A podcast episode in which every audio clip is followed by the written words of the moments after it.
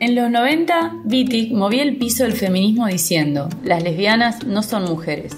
Mientras tanto, en Argentina, Celeste Carballo le explicaba a Badía que su disco con Sandra hablaba del amor entre lesbianas. Mujer con mujer, es estar con. Y Mirta Legrand, poniendo cara de pena, le preguntaba a Ilse Fuscova si era feliz siendo torta. ¿Son felices? Sí. ¿Tienen complejos? No. ¿No? Pasaron los años y pasaron las lesbianas por la tele, el cine, la radio, la calle, el bar, Tinder y tu cama. Nos costó sostener la organización lésbica, ni hablar de una agenda de lesbianas. ¿Qué concepto? El veganismo, los debates sobre el amor libre, barra poliamor, barra responsabilidad afectiva nos agotaron. Y algunas en medio de eso encontraron a la señora de su vida y ahora crían gatites juntas. Nos cansamos que el drama y la endogamia nos defina. Hoy, en medio de pandemia y con más tiempo para reflexionar, nos preguntamos: ¿Lesbianas, ¿sigue abierto ese antro? A mí que me digan eh, por la calle cuando voy pasando, eh, lesbiana, yo me doy vuelta y le digo tonto. Lesbiana, ¿sigue abierto ese antro? ¿Hay muchas lesbianas en Argentina? Muchas, muchas. Sí, tonto, ¿qué me estás diciendo? Militante lesbiana. Las que podemos decirlo tendremos que hacer un trabajo de concientización. Lesbiana, ¿sigue abierto ese antro?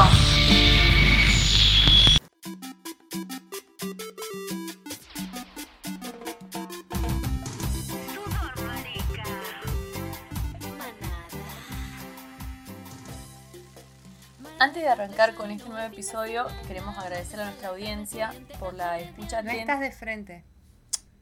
Pero yo sí me escucho bien, boluda. ¿Sí? Bueno.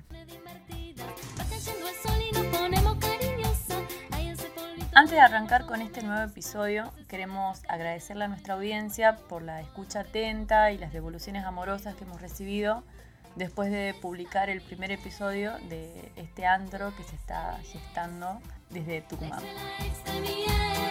Para este segundo episodio quisimos traerles algunas reflexiones un poco más relajadas, pero no por eso menos solemnes, porque es algo que nos encanta, sobre un tema que nos hace reír mucho y también todo lo contrario. Hablamos del lesbian drama, lesbodrama, drama lésbico o como, le digan. En este capítulo vamos a saltar entre una idea y otra para tratar de dar un abordaje a este tema que es un título que a nadie le gusta llevar, le gustaría cargar sobre sus hombros, pero también nos cuesta mucho definir esto del lesbodrama, ¿no? Y bueno, tratando de buscar opiniones ideas al respecto, hablamos con algunas personas, como por ejemplo con Joana, que es activista de Arpías. Arpías es una organización de lesbianas de Salta. Y también hablamos con Rechina, que es una de las cabezas atrás de la cuenta de Instagram de Lesbodrama. Y bueno, las voces nuestras aparecen ahí. Quienes les hablan, Mariana. Y Milagro. Polleras lesbianas que nos una la lucha, el placer y no el drama. Para mí el concepto de lesbiandrama o lesbodrama viene como a tomar un protagonismo y también a darle como cierta impronta, que es la de, bueno, ¿por qué tantas lesbianas nos sentimos identificadas con los, el lesbiandrama, el lesbodrama? Como, ¿qué, qué pasa ahí? Y para mí es que si bien eh, las personas son dramáticas y los vínculos a veces son dramáticos o la vida es bastante dramática, hay una cuestión de eh, lo lesbiano interfiriendo en ese drama de una forma muy particular, que tiene que ver con como que se han generado ciertos como estereotipos o como mitos, como que la lesbiana es una intensa eh, y siente todo demasiado y como esto de todo es un drama, como estoy tipo mal por una chica con la que ni siquiera salí, bueno, lesbodrama, como por qué tanto.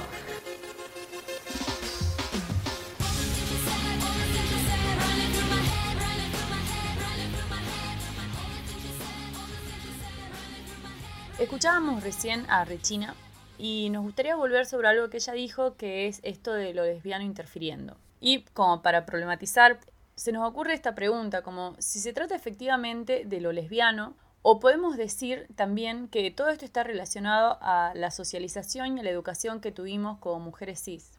Porque pensándolo bien, por ahí fugarnos de la heterosexualidad puede algunas veces resultar más sencillo que zafar de otros modelos y estereotipos de géneros en los que se nos educa, se nos arraiga, por ejemplo, la sensibilidad, esta cuestión con la emocionalidad, ¿no? Como estar tan pendientes de la emocionalidad. crecer como feminidad significa estar pendiente y ser responsable de la emocionalidad, de la propia y de la ajena. También esta cuestión del amor romántico, ¿no? Que significa muchas veces monogamia, que significa celos, o sea, darle este sentido positivo al celo, que igual es como una idea que ya está bastante trabajada y deconstruida, pero existe la obligación también de que la pareja sea para siempre, esta idea como si no dura para siempre es un fracaso, o que viene también arraigado del modelo de la media naranja, la pareja como complemento indispensable. Esos modelos y estereotipos que nos cuestan también un montón de veces derribar, de construir.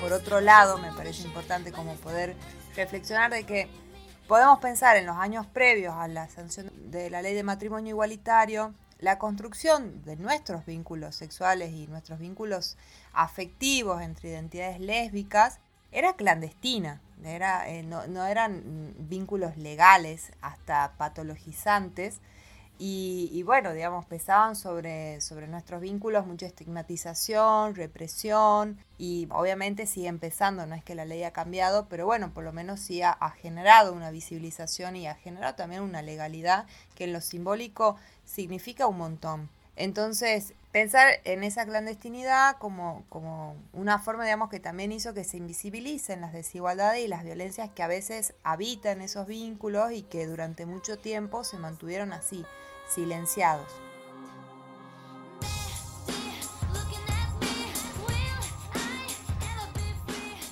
Esa clandestinidad a la que nos referimos en la construcción de los vínculos afectivos sexuales de las lesbianas era la que hacía que tu pareja se convierta de repente en tu todo, en tu mundo, en tu cómplice, en la que ratificaba tu existencia como lesbiana en un mundo que no era público, porque no era nuestro acceso eh, y nuestra visibilidad en el mundo público como lesbiana. Y así también se generaban estos vínculos de codependencia y quizás ahí también pueda ser un lugar en donde podamos empezar a rastrear algunas raíces de eso que decimos que es la intensidad, la intensidad entre lesbianas. Y al otro día yo andaba con el camión de mudanza enfrente de tu casa, tocando la puerta, con el cepillo de la mano diciéndote te amo loca, quiero tener un hijo con vos. son muy intensas.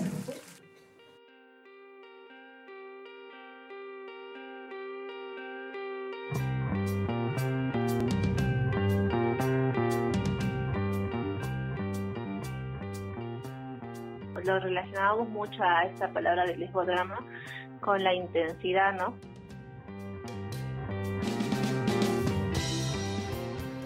Y la intensidad relacionada como que por ahí en las relaciones interpersonales, amorosas, sexuales, de repente nos involucramos quizás muy rápido.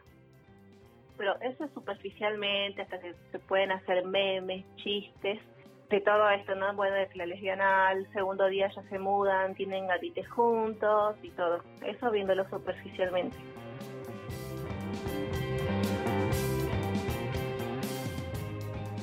políticamente, por así decírtelo, y lo que conlleva por ahí la palabra intensidad, por ahí este, acciones o conductas que no nos damos cuenta que son por ahí violentas podríamos poner esto también el tema de confundir este, los celos con la intensidad, pero los celos conllevan acciones violentas. Y que no estamos fuera de todo este sistema heteropatriarcal, machista, rodeadas del amor romántico, de toda esta idea, entonces estamos atravesadas por este tema de, de los celos, de ejercer violencia de todo tipo, ¿no?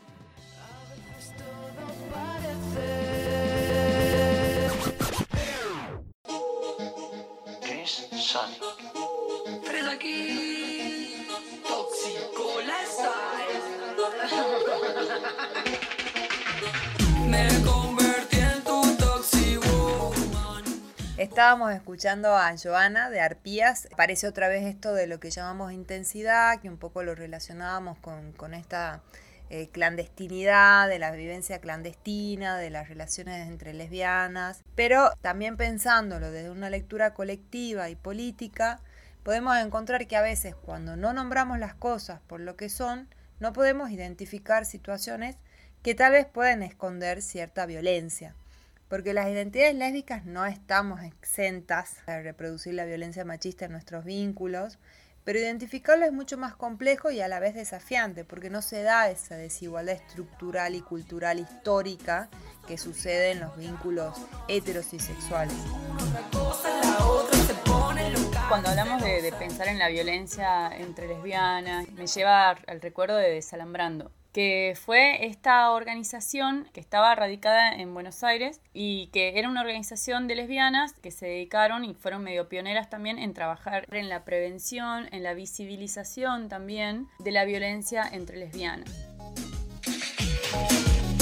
Desalambrando alertaba sobre cómo las formas de violencia, la heterosis-normatividad, el lesbo-odio, también operaban y se construían desde la subjetividad y los vínculos entre lesbianas, como todas esas cosas también las encontrábamos en nuestra propia subjetividad y no era algo solamente de las personas heterosexuales. Hoy en día por ahí cuesta un poco más encontrar un espacio en el que podamos reflexionar acerca de la construcción de los vínculos violentos entre, por ejemplo, parejas de lesbianas.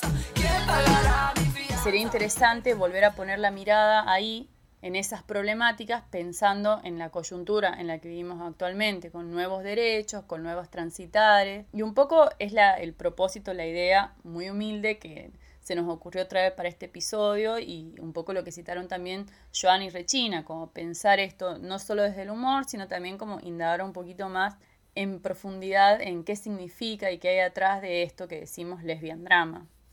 Sí, y explicitar ciertas particularidades que se dan en nuestros vínculos y a partir de ahí poder reflexionar al respecto como sucede con este podcast.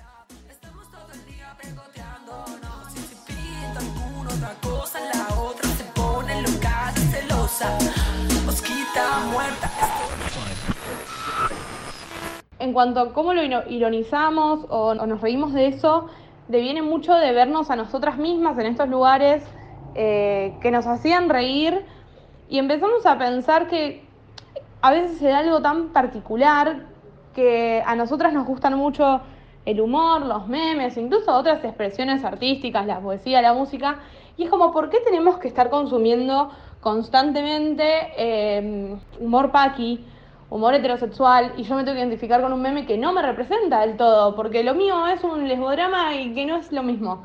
o en cuanto a las imágenes o a la impronta. Entonces pensamos en, en, eso, en poder generar una propia narrativa, y nuestra narrativa es esta.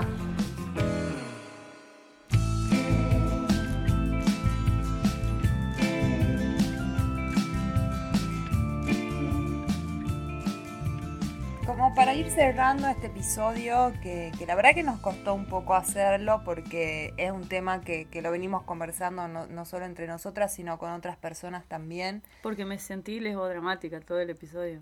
Ay, sí, ¿no? Re lesbodramática, nos re costó terminar esto. Bueno, ¿qué, qué, qué formas narrativas queremos construir?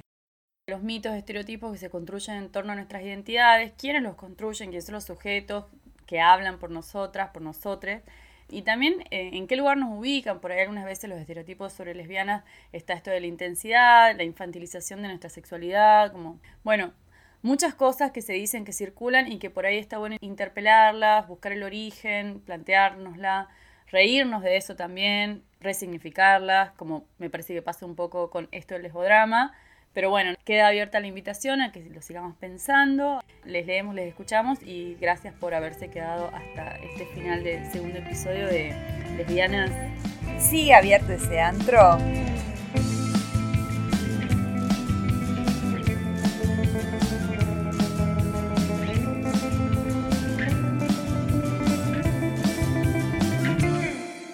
Nos escuchamos pronto